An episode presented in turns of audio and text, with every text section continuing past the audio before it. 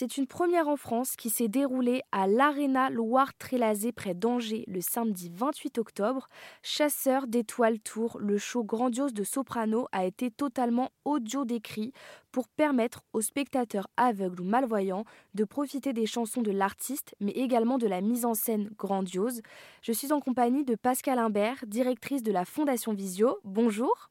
Bonjour Mathilde. Comment cette aventure avec Soprano a-t-elle démarré?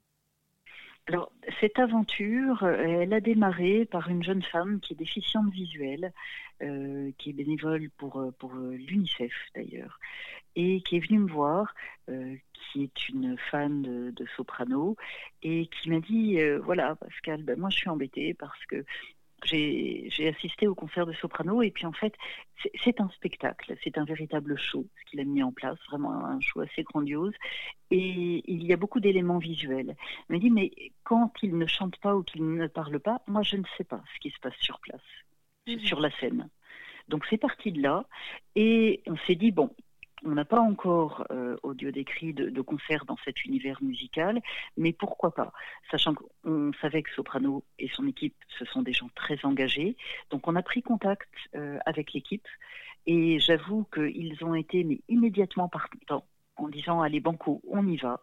Donc on a travaillé vraiment main dans la main pour pouvoir mettre en place euh, euh, tout ce système-là, sachant que voilà, nous, nous c'est un petit peu plus compliqué, je dirais, que mettre en place euh, un, en langue des signes. Pourquoi? Parce que nous on a besoin de matériel technique, surtout quand on, audio décrit en, en, direct, puisque là l'audio descripteur en fait avait un micro HF et il a diffusé en direct son audio description dans les casques des spectateurs déficients visuels.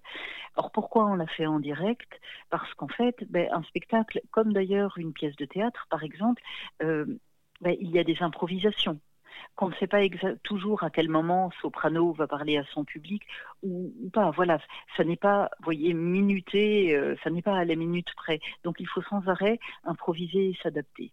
Voilà, une belle aventure. Et, surtout dans, euh, dans le cadre d'un concert, on, se dit mais comment on peut audio décrire en même temps que la personne qui chante? Ça doit être un travail, du, ça doit être un travail super long. Il faut vraiment connaître le spectacle, savoir quand est-ce qu'on on parle. Excellente, excellente remarque. en effet, on travaille, l'audiodescripteur Morgane Renault a travaillé en amont du spectacle à partir d'une captation du show qui nous a été fourni par, euh, par l'équipe. Donc il a eu la totalité euh, du spectacle de soprano, ce qui lui a permis de rédiger son audio description en disant qu'il y avait des choses qui pouvaient changer, comme il y a des choses en fait neuves qui sont arrivées euh, au fil du temps que, que toute l'équipe et soprano ont mis en place. Donc ça c'est un premier travail qui est fait en amont. Et puis après, ben, il doit s'adapter lui parce qu'il doit parler quand il n'y a quand soprano ne chante pas ou quand, euh, voilà quand l'artiste ne mhm. chante pas ou et, quand il y a ces moments de vide, vous voyez, il faut qu'il arrive à intégrer sa voix. Parce que s'il parle pendant que l'artiste chante, euh, ça n'a aucun intérêt, parce que ça va faire cacophonique et personne n'entendra. Voilà, exactement. Et que quand même, les spectateurs sont là euh, pour aussi entendre leur artiste chanter. Je tiens à dire c'est très important que toute cette opération n'aurait pas été possible si euh, le Crédit Mutuel, qui, euh, qui, est partenaire de la tournée de Soprano et qui nous accompagne aussi au titre du mécénat sur un certain nombre de projets, ne nous avait pas accompagnés là-dessus. Parce que les places, c'est le Crédit Mutuel qui nous les a offerts. Voilà, ils ont toujours été à nos côtés. Merci beaucoup Pascal Imbert pour cet échange. Vous êtes la directrice de la Fondation Visio. Toutes les informations sont sur le site internet d'erzenradio.fr.